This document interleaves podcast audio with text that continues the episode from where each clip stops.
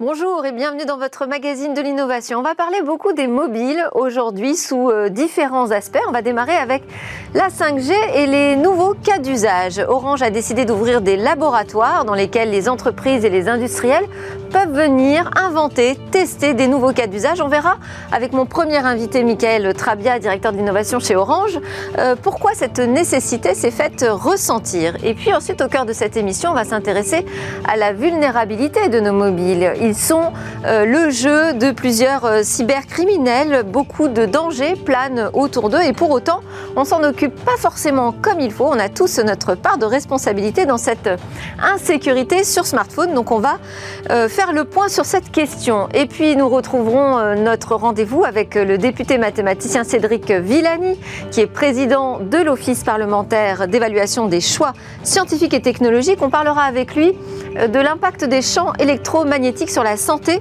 des animaux. Et enfin, on conclura par une innovation qui pourrait nous permettre d'oublier, enfin en tout cas de cesser de nous préoccuper sans arrêt de l'état de charge de nos appareils grâce à un chargeur corporel.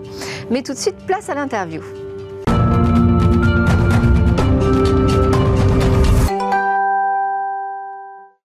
Alors, un laboratoire 5G pour tester de nouveaux cas d'usage, c'est le sujet de notre interview avec euh, Michael euh, Trabia. Bonjour, merci d'être avec nous. Bonjour. Vous êtes directeur exécutif technologie et innovation chez Orange et donc vous avez annoncé l'ouverture de neuf euh, laboratoires. Il y en aura sept en France, des Orange 5G Lab.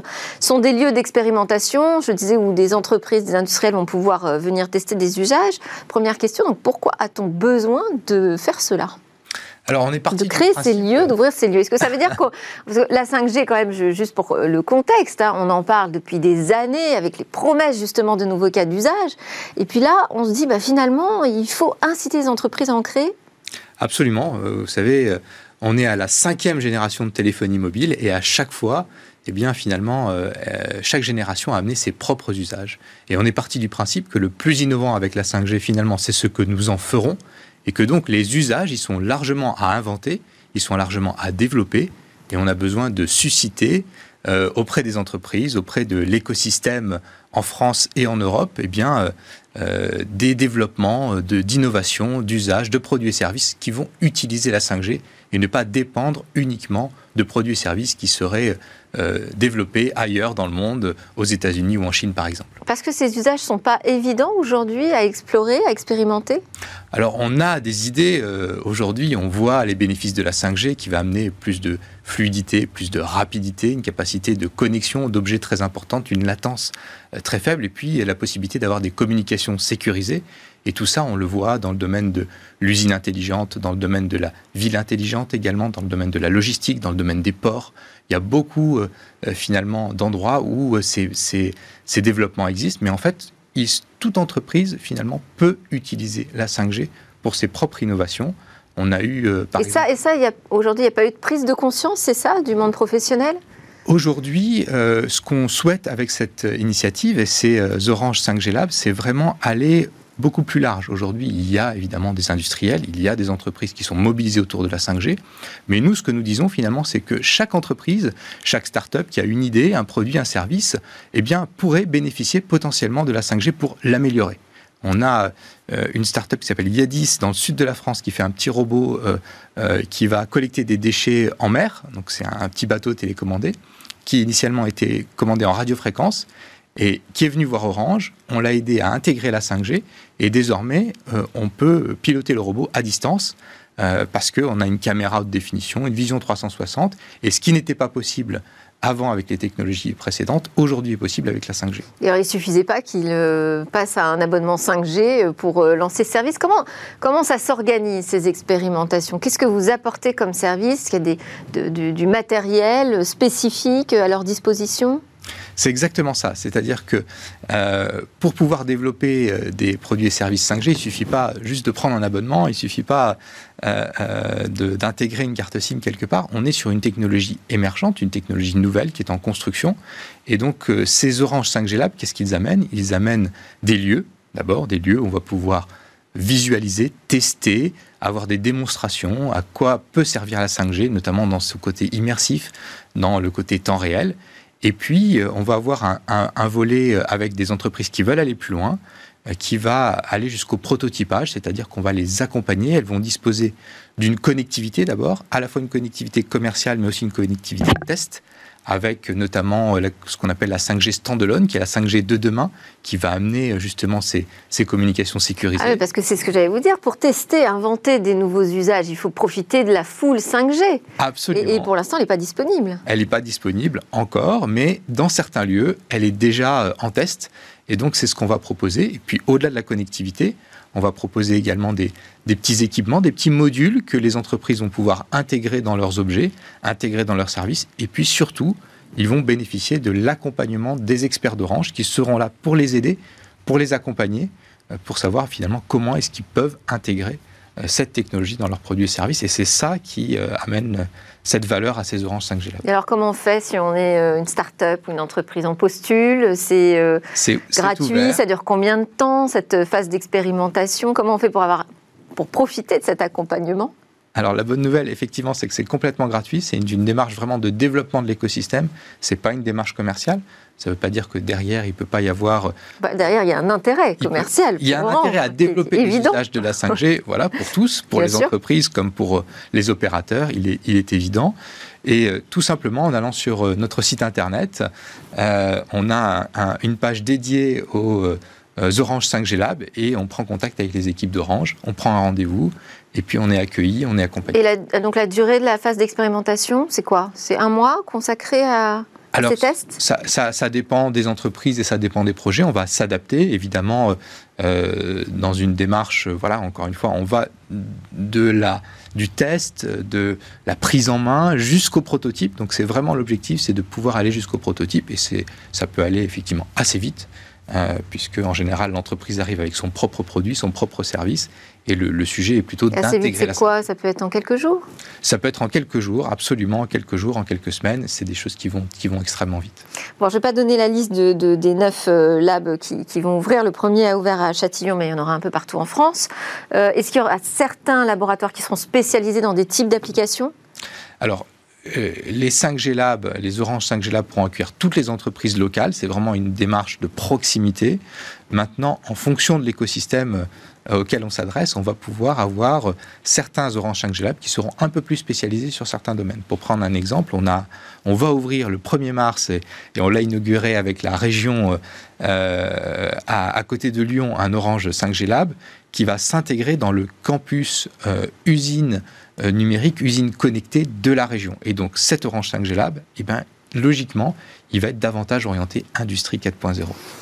Alors la 5G à Paris, ça va bientôt démarrer. On a vu l'annonce de la mairie de Paris euh, sur la conclusion d'un accord euh, donc, qui était plutôt attendu du côté des opérateurs. ça veut dire quoi? Il a fallu trouver des compromis? Bah, Je crois que c'est une très bonne nouvelle. D'abord, ça montre que quand on se parle, finalement, on finit par se comprendre. moi, je me réjouis qu'il y ait eu cette phase de débat. Euh, qui a eu cette phase finalement de discussion avec les élus, mais aussi avec les citoyens en direct, qui a permis de montrer que finalement il y avait beaucoup d'attentes beaucoup d'attentes euh, des citoyens et puis de nos clients. On le voit de notre côté autour de la 5G, beaucoup d'attentes des entreprises. Et des compromis alors? Et euh, des, discussions qui sont normales. On a déjà à Paris une charte euh, et donc on va l'étendre, on va la prolonger euh, sur des conditions d'utilisation du domaine public, sur des conditions d'installation qui, qui vont s'adapter à l'arrivée de la 5G.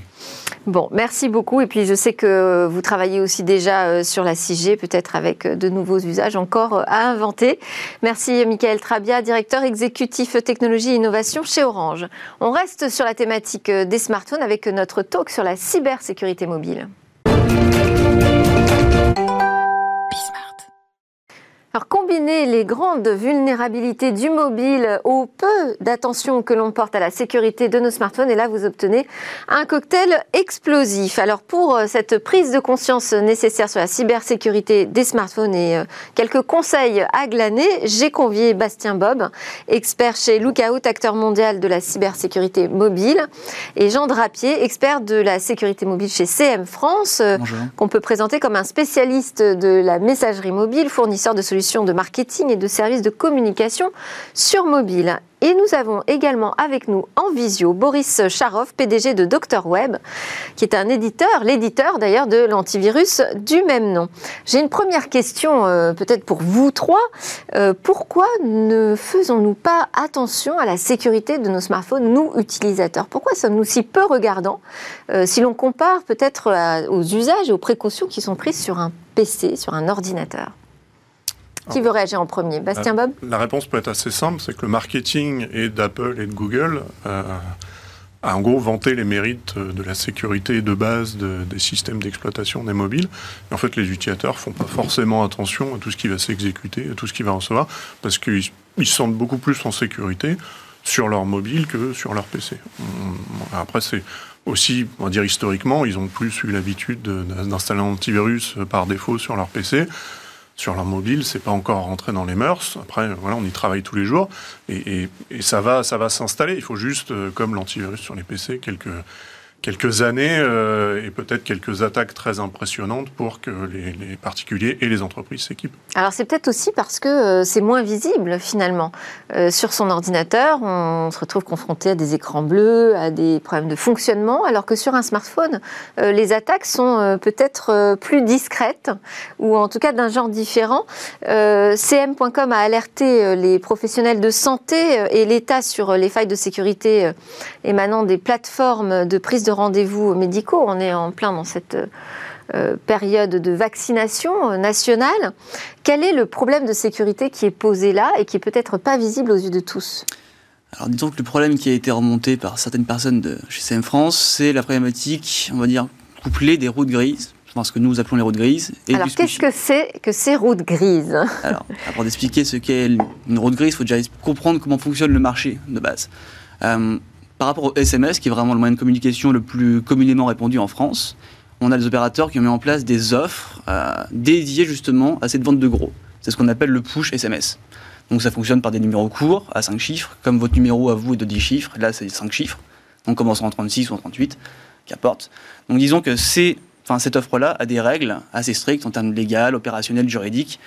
Tout le monde ne peut pas y accéder. Donc certains acteurs comme CM, voilà, sont aujourd'hui agrégateurs et peuvent du coup envoyer des SMS en masse pour le compte de grandes sociétés et toucher les clients français. Donc on a beaucoup de règles, ce qui fait qu'on est vraiment cadré sur ce qu'on peut faire ou ne pas faire. Donc on a une offre qui est légale et en parallèle de ça, on va avoir ce que du coup on va appeler une route grise, donc un marché gris. Donc comment est-ce qu'on fait aujourd'hui pour envoyer un SMS en France? Soit on passe par un numéro court, soit on passe par une carte SIM, tout simplement. Donc prenez... Une carte SIM, c'est-à-dire un numéro classique en fait. Vous prenez votre téléphone, vous enlevez la SIM, ça fait potentiellement une SIM permettant d'envoyer des messages en masse. Très peu, car c'est une seule carte SIM.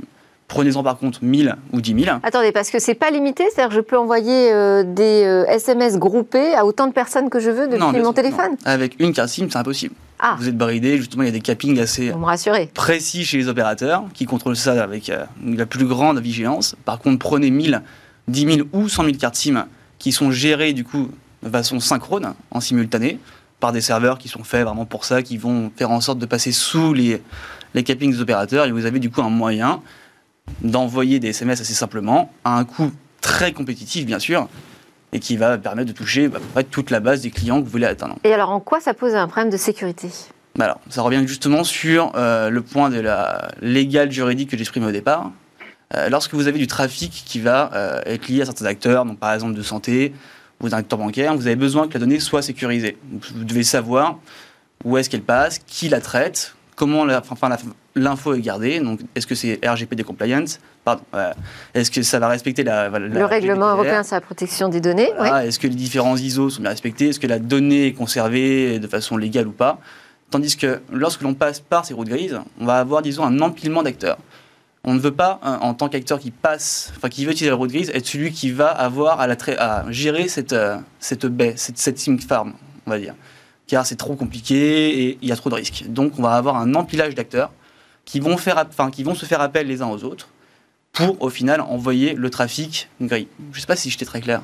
C'est assez clair. Bon, après, ce que j'ai pas trop compris, c'est quel problème de sécurité ça pose, mais euh, eh j'ai le sentiment que c'est la question de où sont les données personnelles, où sont les numéros de chaque personne, qui euh, est propriétaire euh, de la date de prise de rendez-vous dans le centre de vaccination, c'est ça ces questions aujourd'hui qui se bah, posent Imaginez que vous vous êtes aujourd'hui un acteur du domaine de la santé, vous souhaitez envoyer vos SMS à vos clients. Si vous passez directement par, par exemple, CM, vous nous envoyez l'information, elle est directement envoyée en direct aux opérateurs. C'est fini, fin de l'histoire. Vous passez par un acteur qui va proposer du SMS low cost, comme on l'appelle. Ce prestataire va envoyer l'information à un premier acteur qui sans doute va le renvoyer à un second. Ce sont des montages technologiques pour au final être envoyé à celui qui va gérer la SIM farm et qui va envoyer la, qui va envoyer la data. Donc il n'y a aucune garantie sur la protection des données personnelles et là on parle quand même de données euh, quand même sensibles puisque ce sont des données de, santé. On va passer la parole à Boris Charop de Dr Web. Bonjour. Bonjour. Alors vous, votre laboratoire a analysé des, applications qui proposent des attestations euh, de déplacement, enfin qui proposaient pendant les périodes de confinement. Quel a été le résultat? Qu'avez-vous constaté? Alors, euh, on est, euh, on était dès le début très soucieux du fait que euh, les applications mobiles commençaient à jouer un rôle très très important dans la vie, puisque ça concernait nos déplacements, notre santé aussi. et donc, on essayait de comprendre si tout était bien sécurisé. Alors, non on a compris que euh, en ce qui concernait des applications officielles dans euh, certains pays, euh, ça hum, était imprégné de métriques, des astuces de traçage, et dans d'autres pays, c'était plus ou moins sécurisé, mais puisque par exemple en France, la euh, euh, l'attestation de déplacement est devenue nécessaire, contrairement à la Russie, par exemple, euh, c'était fait autrement. Euh, alors, euh, on a vu beaucoup de d'applications mobiles qui proposaient justement la composition de l'attestation pour ensuite l'avoir sur son smartphone et montrer à la police, par exemple, au moment du contrôle. Euh, mais ce qui nous intéressait, c'était quel était le prix d'avoir euh, cette application gratuite. Alors, euh, parfois, on voyait des, des publicités, des éléments de publicité qui étaient certainement utilisés par les auteurs des applications qui voulaient se faire rembourser pour leur euh, petit travail qu'ils ont fait. Alors, euh, par contre, euh, excusez-moi, ça me permet de, rebondir. Aujourd'hui, si on s'intéresse aux principales failles, enfin en tout cas aux principales insécurités sur nos smartphones, c'est ça, c'est le principal danger, c'est de recevoir de la publicité, enfin de charger des logiciels publicitaires sans s'en apercevoir et qui vont nous espionner? Ah non, euh, euh, évidemment, c'est pas le principal. C'est euh, le danger. C'est le danger qui nous accompagne toujours hein, quand on prend un smartphone euh, en main. Mais euh, le danger qui est beaucoup plus important, c'est euh, la possibilité de télécharger des applications vraiment malveillantes, des fausses applications qui prétendent d'avoir une fonctionnalité nécessaire pour nous, euh, alors que euh, la vraie fonctionnalité qui est cachée, qui euh, n'est pas visible, euh, est de, euh, de rassembler nos données personnelles, nos données confidentielles, et de les faire passer aux serveurs dans d'autres pays. Alors, je vais, on, va, on va continuer, euh, Bastien sur euh, la liste des, des, euh, des, dangers qui entourent et qui planent autour de nos smartphones. Lookout, lui, a parlé d'une menace récemment découverte, un spyware sur Android sponsorisé par l'Inde. Et là, on se retrouve au milieu d'un conflit indo-pakistanais. Oui, alors c'est un des conflits, euh, on va dire, pendant les 4-5 dernières années, des, conflits euh, numériques, euh, utilisant le mobile comme étant la, cible principale pour espionner soit des journalistes, soit des populations civiles. Mais ça arrive jusqu'à nous? Alors ça arrive jusqu'à nous, les, même les autorités françaises ont la capacité d'utiliser ce type d'application. Ils ne l'utilisent pas contre les populations civiles, ils l'utilisent à des fins de, dire de, recherche contre la, criminalité, la cybercriminalité, la pédophilie. mais tous les États aujourd'hui, quasiment tous les États du monde, ont euh, accès à ce type de technologie. Et c'est ni plus ni moins de, effectivement ce qu'on appelle des, des spyware ou des, logiciels de surveillance euh, qui vont en fait permettre de surveiller tous les faits et gestes, tout ce que vous allez envoyer comme SMS, toutes les photos que vous allez prendre, et voir pour les plus puissants d'entre eux être capable d'activer la caméra ou le micro euh, sur le téléphone que vous avez tout le temps dans la poche ou avec lequel vous dormez juste à côté de votre tête, va être capable d'enregistrer tout ce que vous dites, tout, partout où vous allez, euh, avec qui vous échangez. Alors, soit à des fins, effectivement, pour lutter contre la criminalité, soit à des fins d'espionnage de population civile, ce qui est un peu plus souvent le cas, effectivement. Là, on parle de l'Iran et le Pakistan, mais on l'a vu avant en Russie, on l'a vu en Chine avec les populations ouïghours. On le voit très régulièrement et on voit aussi ce type d'outils euh, on va dire un peu moins bien fait, un peu moins bien fait technologiquement, qui sont un peu plus abordables, qu'on peut acheter sur le, marché noir à quelques euros par mois. Vous pouvez acheter ce type de logiciel de surveillance. Alors, il faut avoir accès au physique au téléphone pour l'installer, mais vous pouvez espionner n'importe qui avec ce type de technologie. C'est bien entendu illégal, mais voilà, la technologie est disponible sur le marché noir. Après, il y a une, un danger beaucoup plus banal, c'est celui du phishing. Hein. On en parle beaucoup euh, sur euh, les ordinateurs euh, classiques. Hein. On dit qu'il ne faut pas ouvrir n'importe quel mail. Pourquoi sur mobile, on est moins prudent aussi à l'égard de ces mails qu'on ouvre facilement, on clique facilement sur un lien? Alors déjà sur le mobile, enfin le phishing mobile arrive rarement par mail, il arrive plutôt par les canaux de, distribution propres au mobile, donc le SMS, euh, ça en fait partie, euh, mais aussi tous les réseaux sociaux, les WhatsApp. Quand on reçoit un lien par SMS, on se méfie. Et, on va le rappeler. En fait, vous allez cliquer beaucoup plus rapidement dessus parce que vous avez une notification, alors que quand vous avez un mail, vous en recevez tellement que globalement vous n'activez pas le, petit son qui va avec la réception d'un email. Oui un SMS ou un WhatsApp ou un Telegram ou un signal, vous avez la petite icône de notification, vous avez un son, donc vous allez le recevoir. Souvent, c'est très bien fait. Effectivement, ça passe par des routeurs qui peuvent même masquer, plutôt que d'utiliser des numéros courts, ils vont remplacer ça par un nom, voir le nom de votre banque ou le, on va dire le best-seller des malveillants en ce moment, c'est les colis. Les colis euh, avec, en gros, ils vous disent que le colis est bloqué à la douane ou il est bloqué chez à la poste, chez UPS, chez DHL. Et en fait, vous, avez un lien que vous recevez par SMS avec un numéro de colis qui est bidon. Et vous cliquez sur le lien, on vous dit le colis est bloqué, il faut payer 1 euro, 2 euros, 4 euros, 5 euros pour débloquer le colis. Et le premier truc qu'ils vous demandent, c'est votre numéro de carte bleue, parce qu'évidemment, vous souhaitez débloquer le colis. Donc ça, imaginez, en période de Noël, ça a été un boom phénoménal entre, on va dire, entre octobre et décembre les gens payaient parce que voilà, ils n'avaient pas forcément idée de ce que c'était ce colis. là, est-ce qu'il n'y a pas un, défaut de communication euh, de la part des livreurs qui devraient euh, alerter aussi leurs clients euh, sur ce type de phishing? Bah, ils le font, mais ça passe par l'éducation. En fait, le problème, c'est qu'ils ne peuvent pas lutter contre tout. C'est comme pour la messagerie, c'est pareil. Quand les banques communiquent auprès de leurs utilisateurs en disant attention, on vous demandera jamais votre mot de passe dans un email ou dans un chat ou par téléphone. Il y a tellement, encore une fois, les malveillants sont tellement euh, innovants, dans ce, ils suivent l'actualité, on l'a vu avec Anti-Covid, on l'a vu avec ces colis, avec les déclarations d'impôts, c'est exactement pareil.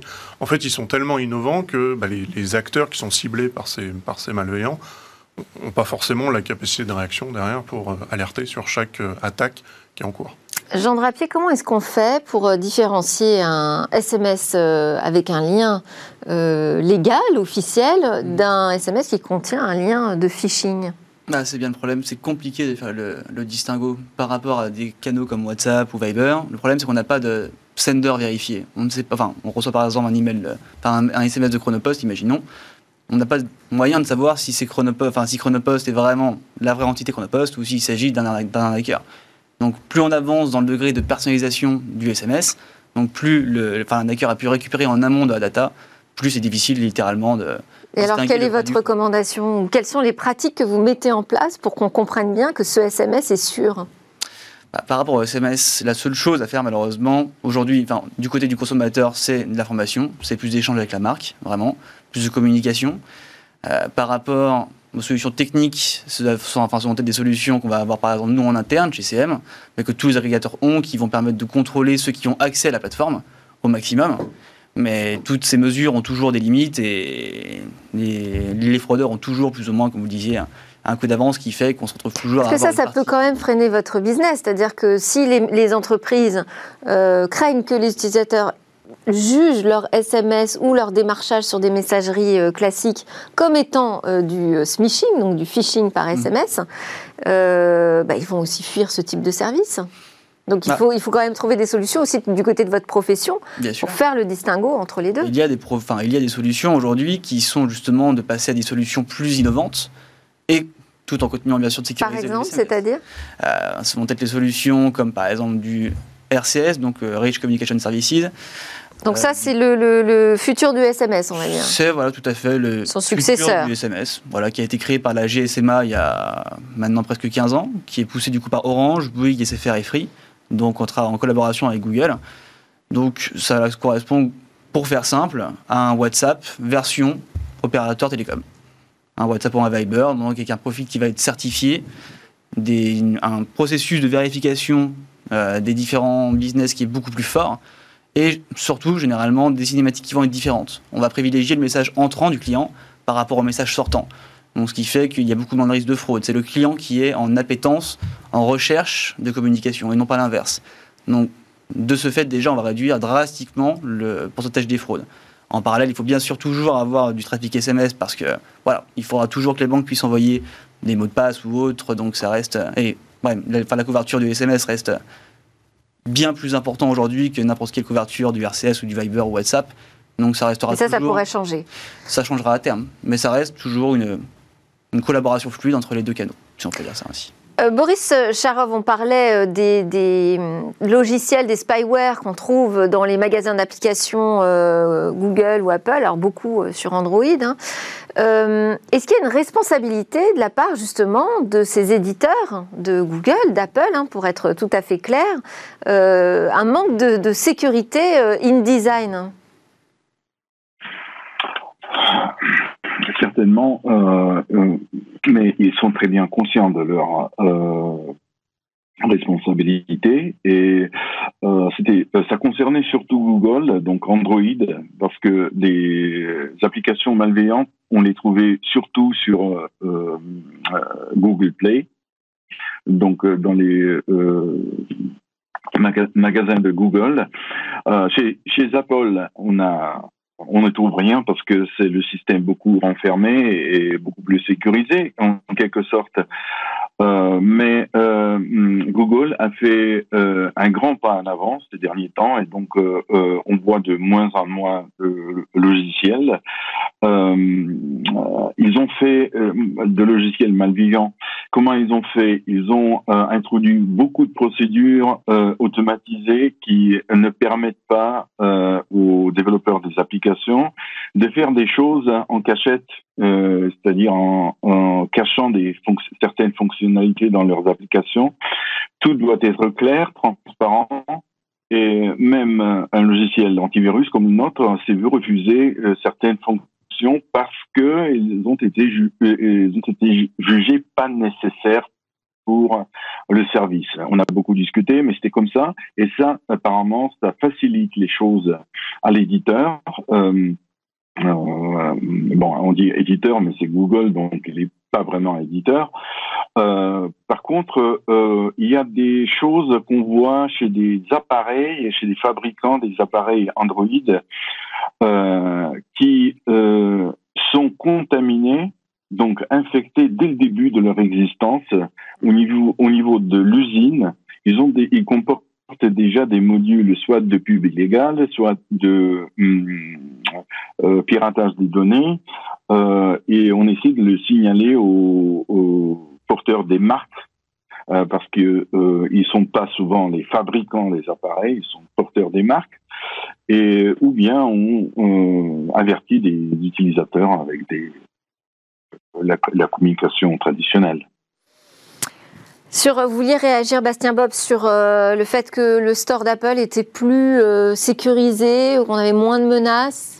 Alors globalement, il y a Pas du moins tout, de- pas du tout, on peut pas dire Non, pas on du peut tout. dire pas du tout. Euh, alors, je suis d'accord avec lui sur la- la- le, le renforcement de la politique de Google, et justement, on a travaillé avec eux. Donc, c'est aussi, euh, et je suis content qu'il le souligne, c'est les efforts de Google l'ont été aussi avec Lookout, parce que depuis fin 2019, en fait, ils nous envoient toutes les applications qui sont publiées, et on leur donne notre avis d'un point de vue sécurité. Donc, ça a permis de renforcer. Euh, après, sur Apple, Donc il y a encore- une validation en amont. il y a une validation en amont. euh, C'est ce que Google a créé une, une alliance qui s'appelle Lab Defense Alliance, en fait, où ils ont tous les, les, les éditeurs d'applications quand ils soumettent leur application sur le Play Store d'Android, les applications nous arrivent et on donne notre avis à Google. Dans la grande majorité des cas, ils en tiennent compte. Et, après, ils ont aussi leur propre libre arbitre, donc euh, voilà, il reste encore quelques malwares, mais, mais voilà, toutes ces applications euh, nous sont envoyées euh, via. Et alors Apple, parlons d'iOS. Et donc sur Apple, il y a une, on va dire, il y a plus de 3000, entre 3000 et 4000 applications là, sur les 5-6 derniers mois qui ont intégré ce qu'on appelle des SDK. Alors le SDK, c'est une espèce de petit bout de code en fait que les développeurs d'applications vont intégrer dans des applications qu'ils vont publier pour leur faciliter le travail. Et notamment, il y a un SDK euh, qui s'appelle Sourmint, qui est un SDK qui est fait par une société chinoise qui permet de simplement d'afficher de la publicité. En tout cas, c'est son but premier. Mais l'effet qui se coule, le deuxième effet, en fait, c'est tout simplement d'exfiltrer les données d'utilisation de l'application, qui est une application qui a, enfin, plusieurs milliers d'applications officielles qui se trouvent encore aujourd'hui sur l'App Store. Et en fait, l'utilisation de l'application, par exemple, quand vous allez scanner avec un, un scanner, un, QR code scanner euh, qui est disponible sur l'Apple Store, l'URL que vous allez scanner, l'adresse que vous allez scanner est envoyée sur l'éditeur de, de, tout simplement, pour récupérer de la donnée sur l'utilisateur. Donc c'est pas un malware, ça va va pas compromettre la sécurité du téléphone, mais en tout cas, ça va compromettre et, voler et espionner les données de l'utilisateur. Alors là, on parle des applications. Quand ça se passe sur SMS, quand ça se passe dans une, messagerie comme WhatsApp et tout ça, euh, quelle est la chaîne de responsabilité sur la sécurité? Bah, c'est du côté de l'opérateur pour les SMS C'est lui qui doit s'assurer de la sécurité de ce qui transite par SMS Non, c'est plus le rôle déjà de. Ben, l'opérateur, lui, est juste chargé de faire transiter le trafic. En principe, Il n'y a pas d'obligation euh, de vérifier la sécurité de ce qui transite? Non, c'est enfin, interdit. Si l'opérateur devait vérifier le contenu de chaque message qui est envoyé, ce serait complètement en contradiction avec les, différentes règles de Qui s'en occupe alors? Alors, qui s'en occupe? Ça va être déjà bah, le travail de l'agrégateur que de filtrer le trafic qui, euh, qui, va transiter par son réseau. Ça va également être le travail, bien sûr, également de, de l'entreprise euh, qui envoie le qui envoie le, enfin, qui envoie le trafic. Mais dans le cas d'un fraudeur, du coup, on est un petit peu euh, en dehors du sujet. Donc là, on est, oui, on serait plutôt sur. Là, on est démunis, on peut le dire. Typiquement sur l'agrégateur qui doit se charger de. Donc sur les routes grises, on n'a pas de moyen de sécuriser ces, ces, SMS. Alors, les opérateurs ont des moyens un petit peu détournés de stopper, de griller ces cartes SIM. Il y a des moyens de détection, mais ça reste très compliqué. Et sur les messageries, donc euh, je sais pas, on va prendre WhatsApp par exemple, mhm. c'est la responsabilité de Facebook de sécuriser ce qui transite? C'est la responsabilité de Facebook et de l'agrégateur, mais là du coup on est sur un modèle très différent, dans le sens que tout ce qui va transiter par Facebook, par WhatsApp et qui va sortir directement vers le client, enfin un message qui va être envoyé à l'initiative d'entreprise est forcément vérifié par WhatsApp sera vérifié et certifié. Euh, Merci euh, beaucoup à tous les trois, Boris Charov, PDG de Dr Web, à Bastien Bob, expert cybersécurité sur mobile chez Lookout et de Rapier, Customer Success Manager chez CM France, de nous avoir éclairé sur euh, ces dangers qui planent autour de nos smartphones. les chaînes de responsabilité, on a vu qu'il y a quand même encore du travail hein, à faire dessus, mais il y a aussi une prise de conscience importante de la part des utilisateurs, car aujourd'hui on fait tout avec nos smartphones. Juste après la pause, on reste quand même toujours autour de ce sujet euh, du mobile, puisqu'on va retrouver Cédric Villani pour parler de la toute récente audition réalisée par euh, l'Office parlementaire d'évaluation des choix scientifiques et technologiques sur l'impact des ondes électromagnétiques.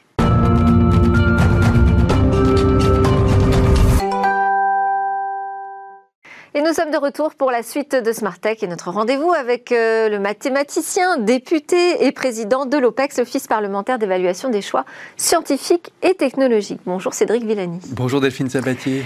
Alors, vous souhaitiez revenir sur l'audition que vous avez réalisée avec euh, l'OPEX sur l'impact des champs électromagnétiques sur la santé des animaux d'élevage. Tout d'abord, je précise que euh, vous aviez été saisi par la Commission de développement durable et l'aménagement du territoire de l'Assemblée nationale sur ce sujet, l'objectif était de dresser un bilan des connaissances scientifiques sur ce sujet. Alors pour cela, déjà, qui avez-vous invité autour de la table des discussions? Oui, pour cette audition qui était très attendue, on a senti une très grande, très grande attente, j'y reviendrai. Euh, l'idée était d'inviter tout le monde, tous ceux qui devaient s'exprimer autour de ce sujet. Donc nous avions aussi bien, on a ouvert le bal de cette audition avec euh, Joe Viart, un, physicien titulaire d'une chaire sur l'impact des ondes euh, électromagnétiques sur le vivant, chaire Télécom. Et puis on a continué avec des représentants du monde agricole. Il y a une association qui s'est créée il y a longtemps de cela sur ce sujet, s'appelle l'ANAST, l'association des animaux sous tension.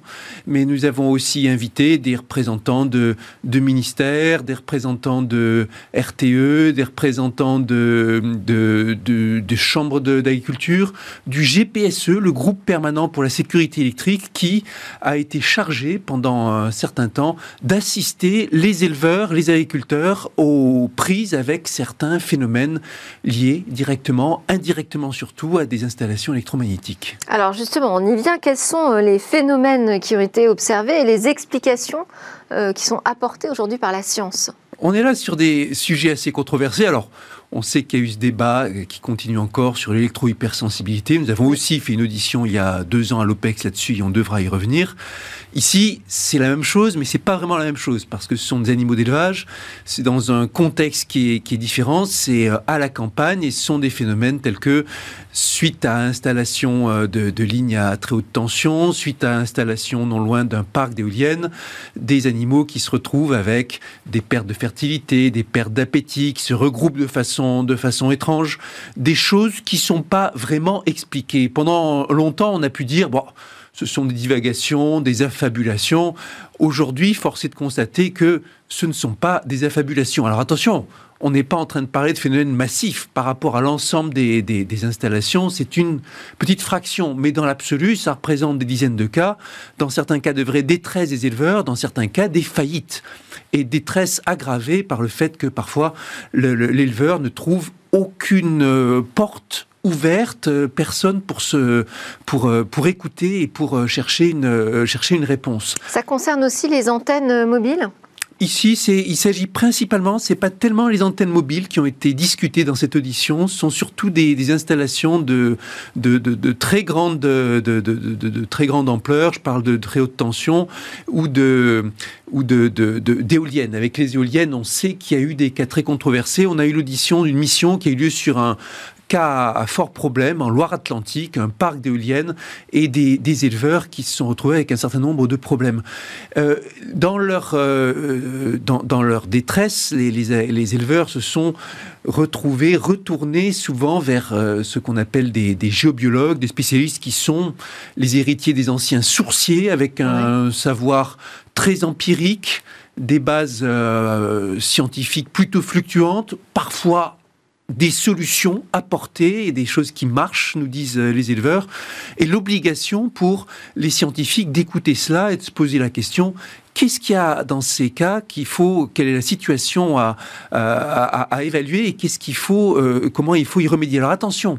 On a des débuts de réponse scientifiques justement? D'abord, ce sont toujours des situations indirectes. Hein. C'est pas l'exposition directe aux ondes, c'est toujours l'interaction avec d'autres installations, avec des choses présentes sur le sur l'élevage ou euh, avec une géologie particulière. Alors, dans, les traditions, les, géobiologues nous parlent de courants vagabonds, de toutes sortes de courants parasites. Force est de constater que la géologie est une science très complexe, mais on le savait déjà. Il hein. faut se souvenir que la dérive des continents, c'est, ce pilier majeur de la géologie, ça a été admis par la science seulement dans les années 1960, longtemps, longtemps après qu'on avait élucidé les, mystères de l'atome. Et euh, euh, certainement qu'il y a dans des configurations particulières géologiques, en relation avec les cours d'eau, en relation avec des failles, en relation avec qui sait quoi, des, des situations qui parfois amènent des anomalies électromagnétiques. Et le, le les préconisations de la mission ministérielle qui agit sur ce cas que je vous ai évoqué sont excellentes. Elles nous disent qu'il nous faut un, observatoire dédié qui recense les cas de sorte qu'on puisse avoir des informations fiables là-dessus. Il nous faut des moyens pour répondre euh, à ces, euh, à ces demandes. L'État a été inconstant. une prise en compte, en fait, hein, aussi, euh, des préoccupations des élèves. et puis faire progresser la science aussi là-dessus. L'État a été inconstant, hein, comme souvent en la matière. Il a créé à une époque ce groupe permanent de sécurité électrique pour répondre aux interrogations, puis l'a l'a laissé tomber, ne lui a pas vraiment renouvelé ses moyens, laissant le dialogue directement s'installer entre les opérateurs, euh, les, entreprises et les agriculteurs, ce qui n'a ce qui n'a guère fonctionné. C'est le moment de remettre les choses sur le tapis. Euh, j'ai eu le sentiment, vous savez, pendant cette audition, une longue audition qui a duré presque 4 heures, le rapporteur est Philippe Bolo, député du MoDem, extrêmement engagé sur les questions agricoles en général. C'était lui aussi qui avait été rapporteur sur la mission plastique dont je vous, dont je vous avais parlé. Et donc, cette audition, il fallait qu'elle ait lieu pour que la parole se libère. La NAS nous a dit, ça fait 30 ans qu'on attend une telle audition où on puisse écouter, où tout le monde écoute et où on puisse dire tout ce qu'on a, tout ce qu'on a sur le cœur. Et il faut qu'elle soit suivie des faits. Il y a quelques années, je me souviens, euh, audition sur l'électrohypersensibilité, le représentant de l'INSERM, le PDG de l'INSERM nous avait dit il y a quelque chose derrière l'hypersensibilité. Il faut qu'on étudie ça avec des cohortes. Trois ans après, qu'est-ce qui a été fait? Rien du tout. Nous avons le devoir de suivre et à l'OPEX, nous nous engagerons à effectuer ce suivi. Merci beaucoup. Et on rappelle que c'est une audition publique. Hein, donc, euh... Audition publique que vous retrouverez sur YouTube ou sur d'autres canaux. Pour tous ceux qui euh, veulent en savoir davantage sur le sujet. Euh, euh, ondes électromagnétiques, animaux, et vous tomberez sur cette audition riche, de très riche. Merci beaucoup Cédric Villani, député de l'Essonne et président donc, de l'OPEX, d'être avec nous régulièrement pour nous tenir au courant de vos travaux. À suivre, ce sera la fin pratiquement de Smartech, une technologie de recharge par la peau.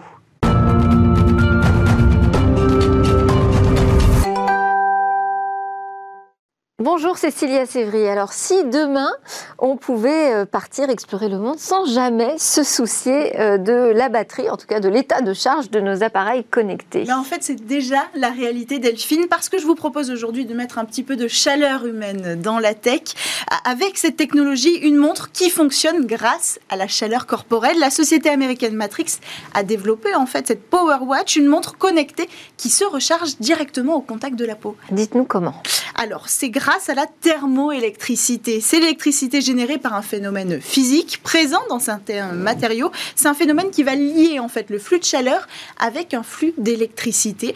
Euh, phénomène qui a été euh, découvert au 19e siècle. On appelle ça l'effet Seebeck, du nom du chercheur qui l'a découvert. Et ici, le matériau, euh, en l'occurrence, c'est bien, c'est le corps humain, la peau.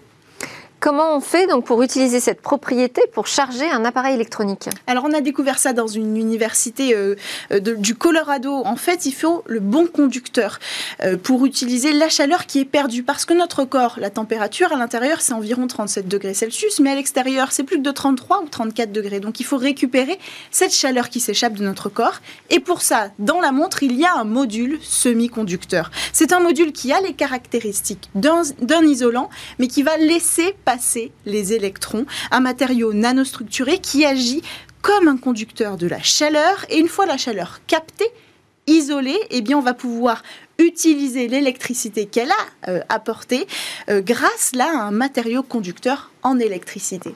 Il n'y a aucun risque de surchauffe? Non, non, parce que la chaleur, une fois dépouillée de ses électrons, euh, va être par le même mécanisme refroidie. Euh, c'est une technologie capable à la fois de récupérer la chaleur et de la refroidir. Rien d'étonnant parce que la thermoélectricité, c'est un des principes de base aussi des réfrigérateurs aujourd'hui, euh, ceux qui convertissent le signal électrique cette fois en signal thermique. Et combien de volts avons-nous sous la peau? Alors, euh, la technique permet de générer environ 1 volt par centimètre euh, carré de peau. Alors, appliqué à toute la surface du bracelet, ça ferait à peu près 5 volts, ce qui est largement suffisant pour alimenter une montre connectée.